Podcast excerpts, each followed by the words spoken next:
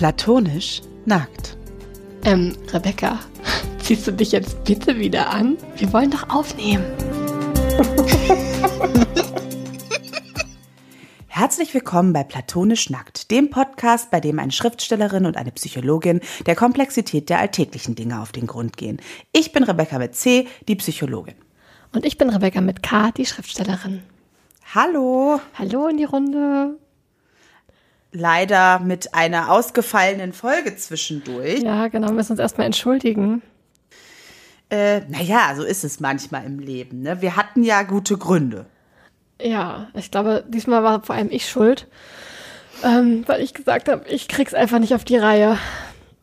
Ich hatte ähm, ein paar Tage vorher mein Manuskript abgegeben, an dem ich jetzt die letzten sechs Monate gearbeitet hatte. Ähm, ich darf leider auch noch nicht sagen, worum es sich genau handelt und so. Das ist alles noch geheim. Das wird erst, das Geheimnis wird erst im Oktober gelüftet.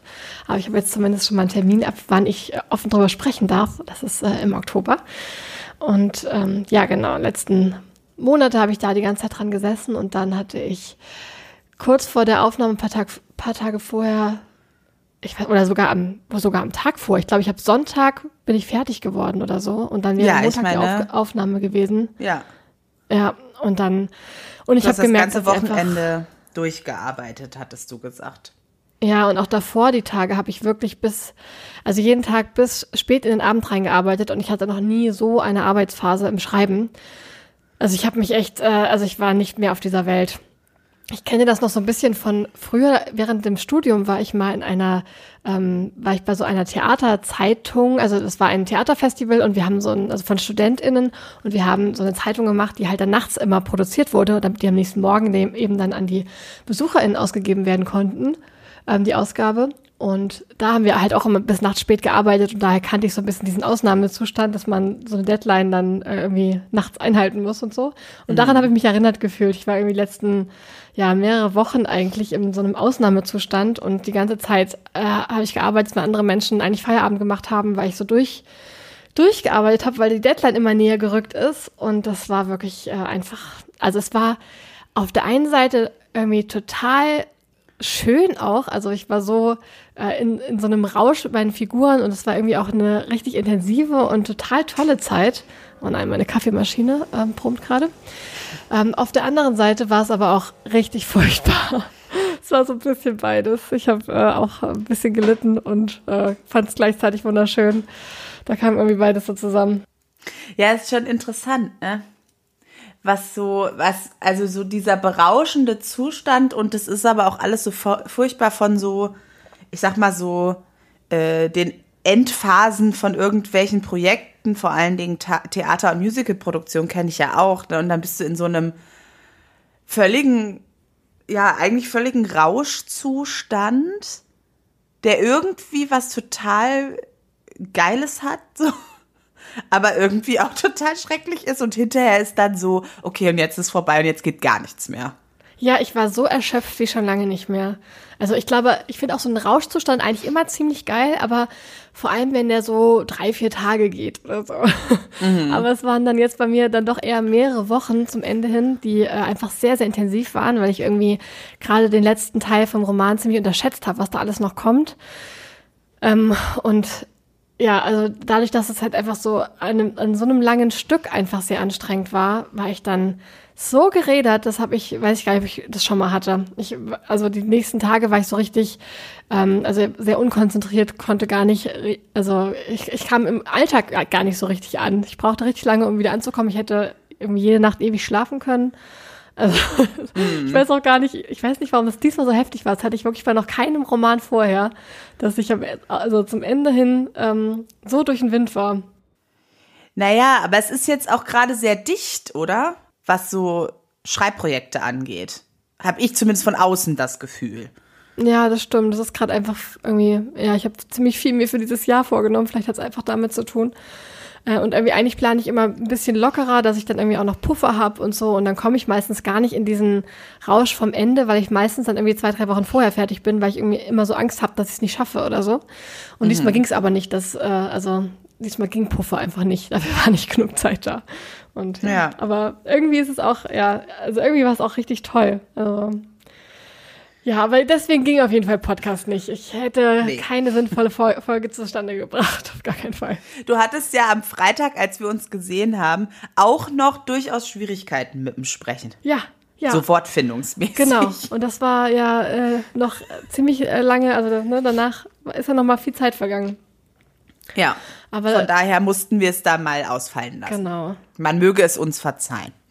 Ja, ganz genau. Ich hatte dann auch, ähm, also ich hatte mir so ein, zwei Tage Pause gegönnt. Das, das war sehr, sehr wichtig, habe viel geschlafen. Aber danach war ich auch noch auf der Schreibwerkstatt in Berlin, ähm, wo ich so seitdem ich ja als Jugendliche war, war ich da auch schon immer und ähm, war da als Teilnehmerin und habe ähm, mich gefreut mit den, darüber habe ich gesprochen, glaube ich, beim letzten, ähm, in der letzten Folge fällt mir gerade einmal bei der Traumberufe-Folge, habe ich schon über die Schreibwerkstatt gesprochen. Ja, und das war letzte Woche. Das war so und so jetzt zwischen meinen Projekten, also das eine gerade fertig, jetzt muss ich mit dem nächsten starten. Dazwischen war die Schreibwerkstatt, das war jetzt echt richtig irgendwie ganz schön zum Resetten. Das hat voll gut gepasst. Das ist doch schön. Ja. Dann kannst du ja jetzt sozusagen wieder voll erholt und aufgetankt Naja, ins nächste Projekt starten. irgendwie so fühle ich mich dann doch nicht, muss ich ehrlich sagen. Ich bräuchte irgendwie nochmal so zwei Wochen Schlaf, glaube ich. Ja. Aber ja, aber äh, du hattest, hast auch was Schönes erlebt. Äh, ja, ich war ähm, letzte Woche Freitag zu Gast beim ähm, Ab 21 Podcast von Deutschlandfunk Nova. Die hatten mich angefragt. Im März warst du ja schon mal da ähm, zu einem Thema. Da hatten wir eigentlich geplant, das zusammen zu machen, aber ich war dann im Urlaub, sodass du ähm, uns alleine vertreten hast. Und dann sind die nochmal auf mich zugekommen zu einem anderen Thema. Genau, und es ging um, um ähm, sozusagen mit Freunden, Freundinnen ein Unternehmen gründen. So, oder irgendwie ein Start-up oder irgendwie zusammenarbeiten, ein Projekt machen. Genau. Und da ging es drum, welche, ähm, ja, welche, welche Dinge man so beachten könnte, vielleicht, bevor man sich darauf einlässt.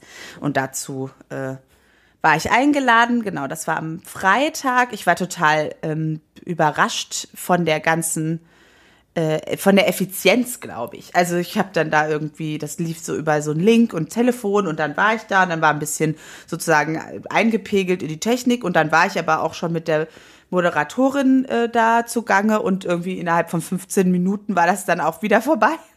Und ich hatte kaum gemerkt, dass ich angefangen hatte zu reden, schon war es zu Ende. Das fand ich irgendwie ganz interessant, wie, ja, also Wie effizient Wie schnell- äh, das Radio so arbeitet, ne? Ja, total. Ich hatte schon mal ein Radiointerview, von dem ich ehrlich gesagt auch immer noch nicht weiß, ob das jetzt ausgestrahlt worden ist oder nicht. Die sagten, sie würden sich noch mal melden, aber das ist jetzt ja Monate her. Das war auch so. Da habe ich übers Telefon und zack, zack, zack und ich äh, war irgendwie ganz erstaunt äh, darüber, äh, dass das so schnell ging. Ja. Genau. Ja, aber der ist zu hören, äh, der Ab 21 Podcast, da wo man so Podcast hört. Ähm, genau, und da kann man ein paar Minuten hören, was ich über das Thema mit FreundInnen arbeiten so denke. Ich fand es wirklich eine richtig spannende Folge. Also die haben äh, auch einen, ähm, also ein, ja, zwei Leute interviewt, die zusammen ein Café, also zwei Freundinnen, die zusammen ein Café gegründet haben. Und dann danach kamst du ja als Expertin noch dazu, die darüber so gesprochen hat, was, worauf kann man so achten, was kann man vielleicht vorher für Weichen stellen, damit es äh, gut funktioniert und die Freundschaft auch erhalten bleibt. Ich fand es voll die spannende Folge. Also, und du hast auch richtig interessante Sachen gesagt, wo ich dachte, ach, ja, also wenn ich mal ein Unternehmen mit einer Freundin gründe, frage ich dich erstmal. Ja, schön. Ich war so erst so ein bisschen hoch. Also ich, sie hatten, glaube ich, mich angesprochen, weil wir ja nun zusammen gearbeitet haben mit dem Buch. Aber das, wo ich dann erst so dachte, na ja, aber das ist ja wirklich sehr, sehr unterschiedlich. Das war ja einfach so ein Herzensprojekt und das ist ja nicht das Gleiche wie sich selbstständig machen gemeinsam Ja, oder so. und es hat, ist ja auch was anderes, ob man wirklich davon leben können muss gemeinsam und weiß, davon zahlen wir jetzt äh, jede von uns äh, ihre Miete und so. Ist halt einfach was ganz anderes, als wenn man ein Buch zusammen schreibt und einfach sich freut, wenn es gut läuft und wenn nicht, ist auch nicht schlimm, so, ne? Genau. Aber ein bisschen konnte ich davon trotzdem ableiten, glaube ich. Genau. Und das ähm, kann man auf jeden Fall hören. Äh, und dann hatte ich noch ein geheimes Interview, von dem ich jetzt noch nicht weiß, ob daraus tatsächlich was wird, wird oder nicht. Aber das war auch spannend. Falls sich da was ergeben sollte, sage ich natürlich Bescheid. Ja, da bin ich auch schon sehr gespannt drauf. ich weiß ja jetzt schon, worum es geht, aber ich weiß natürlich genau, auch nicht, du weißt schon, worum es geht. Wenn, dann wäre es auf jeden Fall nee. richtig toll. Ja, da es gab auf jeden Fall einige, einige Presseanfragen für mich in den letzten Wochen, was mich ein bisschen verwirrt, also, oder was heißt verwirrt? Ich habe so richtig gemerkt, so, ah, eigentlich mag ich lieber, wenn du das machst. Also so das Organisatorische, ich komme dann gerne rein und sag Hallo, äh, aber äh, irgendwie das so das Organisatorische und dann so fand ich irgendwie, hab ich so gemerkt, hm, weiß ich nicht, fühlt sich irgendwie ganz ungewohnt an, dass ich das jetzt hier selber machen muss. Ja, das kann ich gut verstehen. Aber ich finde es schön, dass du die Interviews und so, dass du das machst. Ich finde, du machst das immer super. Ja, danke. genau, das war die letzten Wochen. Ansonsten ähm, nicht so viel. Ja, ansonsten haben wir uns heute ein, ähm, ja, sowieso eine kurze Folge vorgenommen, ein Skinny Dip, ja. zu dem letzten Auch weil so heiß ist. über das wir noch nicht gesprochen haben in unserer Reihe nee, der vorletzte. Ach, vorletzte, haben wir noch eins. Äh, das noch ja, uns fehlt dann noch die Traurigkeit. Oh, stimmt, die Traurigkeit haben wir gar nicht. Okay. Aber kann ich gut nachvollziehen, dass du die gerne auslassen ja, möchtest. Die wollte ich jetzt irgendwie überspringen. ja, die fehlt okay. uns dann noch. Ähm, genau, und dann würde ich ja gerne eigentlich weitermachen wollen mit so ein paar sekundären Gefühlen, die ich aber wichtig und spannend finde.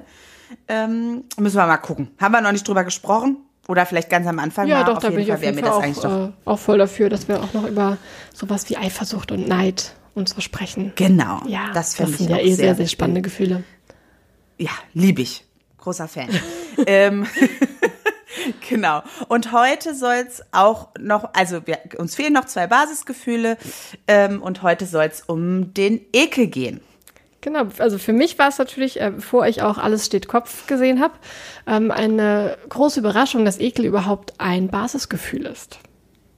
Ja, Ekel ist äh, tatsächlich ein Gefühl oder halt eine Emotion, die viele Menschen gar nicht als Emotion werten, sondern einfach als Körperempfinden. Mhm. Ja, als ähm, körperliche Reaktion. Weil das schon auch ein sehr, sehr, sehr körperliches Erleben ist. So, ne? Also mehr vielleicht als die anderen, also oder weniger mit, mit noch was kognitiven Bewertenden dabei, sondern schon eher eine, eine wirklich ähm, ja, sehr körperliche Angelegenheit, auch mit so sta sehr starken Handlungsimpulsen, die ja eher reflexartig passieren. Ähm, ne? Also sich, also so würgen, sich übergeben wollen müssen, sowas, ne? Oder auch so einfach so ähm, genau, deswegen, oder so eine so ein Kribbeln, so eine Gen so eine, e so eine Ekelgänsehaut kenne ich auch, wenn man irgendwie so eine Spinne sieht oder so, die ganz nah ist plötzlich oder sowas. Ja, genau. Und deswegen sind da viele Menschen ein bisschen überrascht, dass Ekel doch ein Gefühl ist, aber ist so. Ähm, und Genau, bei Alles steht Kopf, dem Film, den ich ja auch immer wieder gerne empfehle, finde ich das auch sehr, sehr schön umgesetzt, weil das, der, der evolutionäre Nutzen vom Gefühl Ekel lässt sich ja ganz schnell erklären. Ne? Also es soll uns schützen vor Vergiftung. Ähm, und ursprünglich und ganz, ganz, äh, ja, ganz ursprünglich natürlich vor Vergiftung durch verdorbene Lebensmittel oder irgendwie Dingen, die giftig sind, ähm, etc. Das ist so die ganz ursprüngliche, ähm, ganz ursprüngliche Funktion und die merkt man natürlich jetzt immer noch. Ne? Also das Ekelgefühl, wenn irgendwie was vergammelt ist und man muss das irgendwie entsorgen oder wenn irgendwo jemand hingekotzt hat oder so, ne, dann ist ja, da ist man ja irgendwie so ganz, ganz ähm, schnell überwältigt von diesem Ekel und irgendwie sehr damit beschäftigt, ähm, möglichst den Kontakt zu dem, wovor man sich ekelt, zu vermeiden, soweit es geht. Mhm, äh, da sind wir dann auch schon schnell in der Einordnung, die ich ja immer gerne anlege. Ne? Ekel ist also ganz klar ein davon weggefühl. Mhm. Ein so weit wie möglich davon weggefühl. Ja. Ich habe da irgendwie auch gleich die Assoziation von äh, irgendwie Ratten, die irgendwo sich aufhalten. Also ich glaube, da, da habe ich auch so ein ganz, ganz starkes Ekelgefühl, was ich nicht so kontrollieren kann. Ja, kann ich nachvollziehen.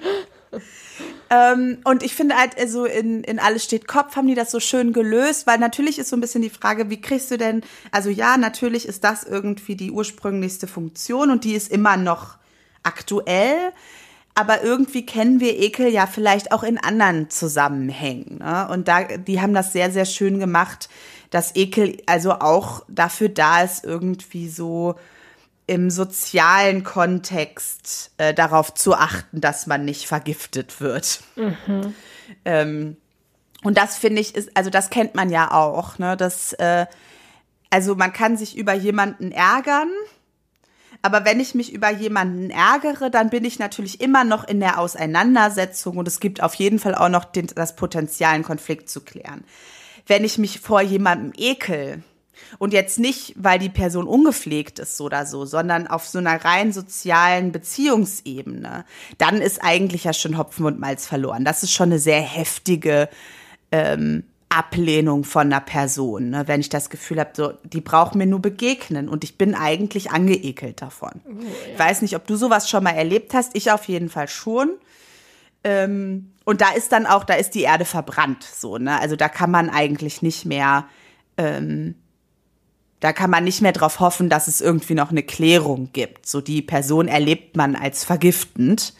Und woher, ähm, woher kann denn sowas kommen? Also ich habe äh, da tatsächlich eigentlich nur so Assoziationen, wenn ich ähm, jemand, also ich glaube, Ekel bei Menschen empfinde ich vor allem eigentlich nur dann, wenn die wirklich sehr, sehr ungepflegt sind oder so. Also ich empfinde, habe schon Ekel empfunden vor Menschen, wo die so, wo so für mich so ganz klar geworden ist, das sind einfach keine guten Menschen. Mhm. Okay. Egal wie ich die angucke, egal was, also der Nähe tut mir überhaupt nicht gut und es gibt keine Möglichkeit, da rauszukommen, das zu klären. Mhm. Weil die sind, also das ist nicht jemand, den ich grundsätzlich schätze und gerne mag und ich muss nur mal, ich bin jetzt nur mal nicht einer Meinung mit denen, sondern das ist so eine ganz fundamentale, ähm, also da, das passt fundamental nicht und mich mit denen zu umgeben, fühlt sich für mich an wie Vergiftung. Ah, okay, da muss ich echt mal ein bisschen drauf achten. Das kenne ich, ja. das kenne ich schon, ja. Also nicht oft, zum Glück nicht oft, nicht mit super vielen Leuten, aber es gibt so Menschen aus meiner Vergangenheit, ähm, wo ich so drauf reagiere, weil ich, weil ich weiß, deren Anwesenheit in meinem Leben, da nehme ich Schaden mit. Mhm. Ja, macht natürlich Und da reagiere ich auch noch Sinn, so. Wenn das so ist. Also wenn man wirklich das Gefühl hat, die, die, schaden mir, dann macht das ja auch voll Sinn, dass es darauf auch so eine emotionale Reaktion gibt. Also wäre ja emo also evolutionär betrachtet auch total sinnvoll. Ja, und da merkst du halt, also da schlägt ja auch die Brücke zu unserer Folge zum Thema toxisch, ne? Also Ekel soll uns vor Vergiftung schützen. Vergiftung, toxisch, toxische Beziehung. Also es macht ja schon Sinn, dass wenn wir eine Beziehung als tatsächlich vergiftend erleben, dass wir mit der entsprechenden Emotion, nämlich Ekel, darauf reagieren. Hm. Aber leider Aber das, das ist wirklich, wie gesagt, extrem weit. Sonst wäre es ja gar nicht dazu gekommen. Ne? Also ganz oft scheint da dieser Ekelradar irgendwie nicht zu funktionieren. Naja, also die Frage ist ja nicht, nicht immer, nehme ich ein Gefühl wahr, sondern gehe ich damit dann, also nehme ich das ernst. Mhm. Ich kann ja auch einen Ekel spüren und den nicht ernst nehmen. Ja, das stimmt. Ähm, und ich erlebe, dass das, das häufig erst hinterher dann kommt. Also wenn man sich tatsächlich rausgelöst hat also so kenne ich das auch von mir, dass wenn ich mich rausgelöst habe aus der Beziehung und dann mit Distanz wirklich realisiere, was das eigentlich war, dass dann der Ekel einsetzt für mich. Und dann ist es mehr so ein Rebecca, das nicht wieder. Ja. Sei froh, dass du da raus bist, sei froh, dass du diese Person losgeworden bist und das nicht wieder. Und darauf, da ist so ein, also jetzt nicht so ein Ekel, ne, dass ich sofort zur Toilette rennen muss. So ist jetzt auch nicht. Aber so ein Gefühl von, nein, nein, ganz weit weg, möglichst weit ähm, den Bogen drum schlagen. Ja, das finde ich total spannend, weil ich Ekel auch als so ein Gefühl empfinde, dass man eigentlich gar nicht, also viel schlechter wegschieben kann als andere Gefühle irgendwie. Ja, ist auch so. Also, weil das ist ja so unmittelbar und so mächtig. Ähm, das, ja, das kann ich, glaube ich, ganz schlecht ähm, ignorieren oder darüber hinweggehen. Ähm, und Ekel ist auch eins der Gefühle, was relativ lang braucht zu regulieren. Das schütteln wir nicht so leicht ab. Und was auch dazu beiträgt, dass das so schwer wieder loszuwerden ist, ist Ekel springt. Was meinst du? Also ich nehme da, ich nehme dafür immer das Beispiel, ähm, wenn wir in einen Hundehaufen treten. Ähm, also erstmal, der ursprüngliche Ekel bezieht sich ja auf den Hundehaufen, der da liegt. Mhm. Wenn wir reingetreten sind, dann springt der Ekel von dem ganz, von der ursprünglichen Quelle sozusagen auch auf unseren Schuh. Mhm. Und wir ekeln uns auch vor unserem Schuh. Und dann versuchen wir den so ein bisschen, äh, versuchen wir das so loszuwerden, im Gras abzustreifen oder am Bordstein oder so. Und zack, ekeln wir uns auch vor dem Gras, auf dem wir gerade gestanden haben und vor dem Bordstein. Wenn wir jetzt dann sozusagen mit dem Auto nach Hause fahren müssen, dann müssen wir uns irgendwie überlegen, wie mache ich das jetzt? Vielleicht habe ich ein anderes Paar Schuhe und stecke die Schuhe, die ich gerade irgendwie, die noch mit äh, Hundescheiße voll sind, in eine äh, Plastiktüte. Dann ekle ich mich aber auch vor der Plastiktüte. Wenn ich das nicht machen kann, dann muss ich also in mein Auto steigen. Das heißt, der Ekel springt dann auch auf meine Fußmatte zum Beispiel. Und dann gucke ich hinterher vielleicht nochmal ganz genau, okay, ist da jetzt irgendwas drauf? Muss ich da jetzt noch was mitmachen? Ähm, und so weiter und so weiter. Mhm. Ja, bis ich dann zu Hause bin und bis ich die Schuhe dann richtig gereinigt habe. Und vielleicht, äh, je nachdem, wie man so drauf ist, lässt man die Schuhe dann auch mal ein bisschen stehen und zieht sie nicht sofort wieder an. Außer es sind halt jetzt zufällig gerade die Wanderschuhe oder die äh, Schuhe, die man anzieht, wenn man mit dem Hund rausgeht oder so. Aber der Ekel ist eigentlich auf die Quelle bezogen Hundehaufen und schleppt sich aber bis nach Hause mhm. sozusagen. Ja. Und das macht auch Sinn, weil wenn wir jetzt mal uns vorstellen, du hast einen Obstkorb und es liegt ein vergammelter Apfel drin. Wenn dieser vergammelte Apfel anderes Obst berührt, wird das auch schneller schlecht. Mhm.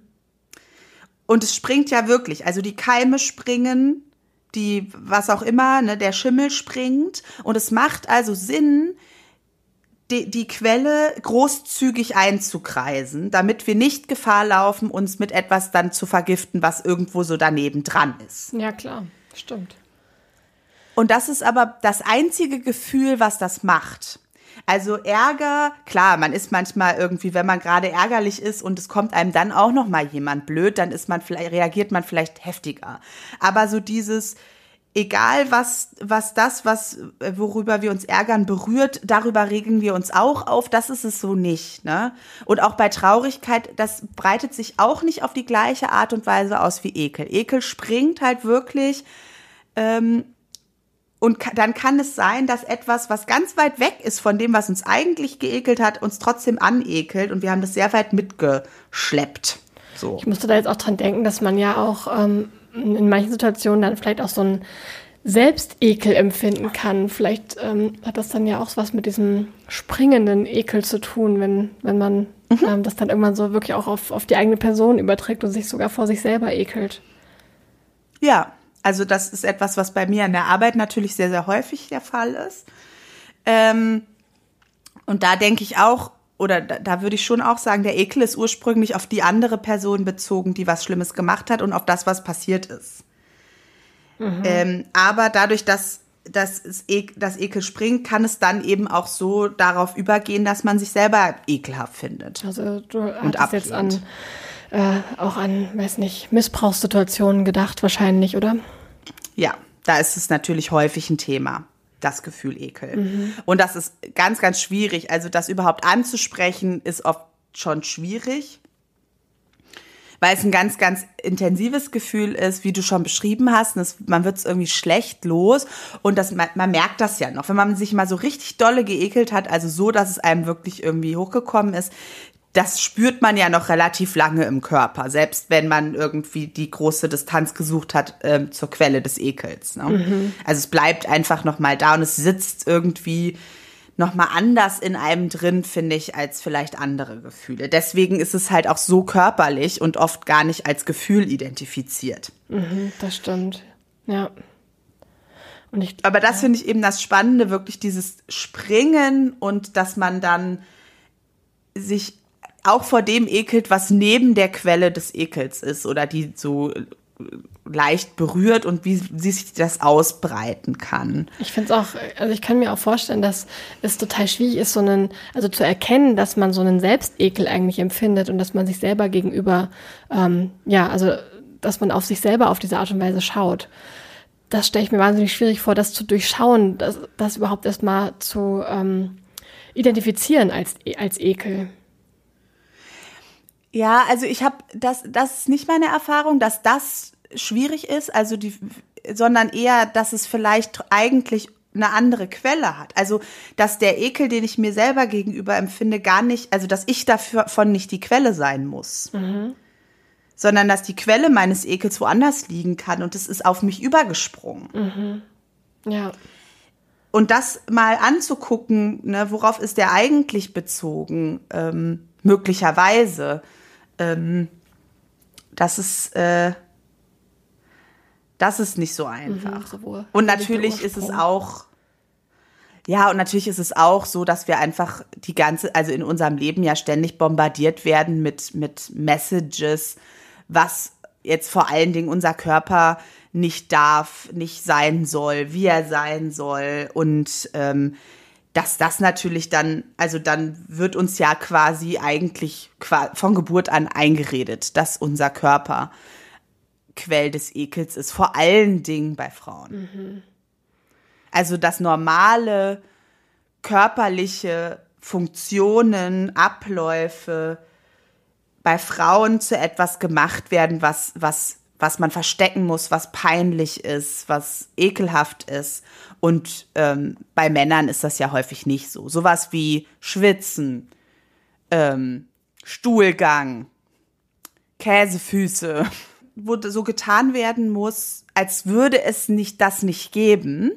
Ne? Also und ich, also kennt man ja so, ne? Keine Ahnung, neue Beziehungen und man hat Verstopfung, weil man nicht aufs Klo gehen kann in der Wohnung des neuen Partners, weil der darf nicht wissen, dass man kackt. ja, ja. So, ne? Also da wird einem ja etwas, was völlig normal ist, auch mit, mit, mit, keine Ahnung, ganzen Intimprodukten, äh, Parfüm und Waschgel und dieses und wie es alles bitte untenrum riechen soll. Und natürlich denkst du dann als Frau, als pubertierendes Mädchen, naja, so riecht das, aber bei mir riecht ja gar nicht nach, weiß ich nicht, Rosen. ähm, dann muss ja was mit mir nicht stimmen. Mhm. Ja, und so wird ja aus uns ein Quell des Ekels gemacht, der aber eigentlich, also das ist ja eine verzerrte Wahrnehmung und Bewertung eines menschlichen Körpers. Mhm. Da dann spielt ja eigentlich auch in das Thema Scham auch viel Ekel mit rein, oder?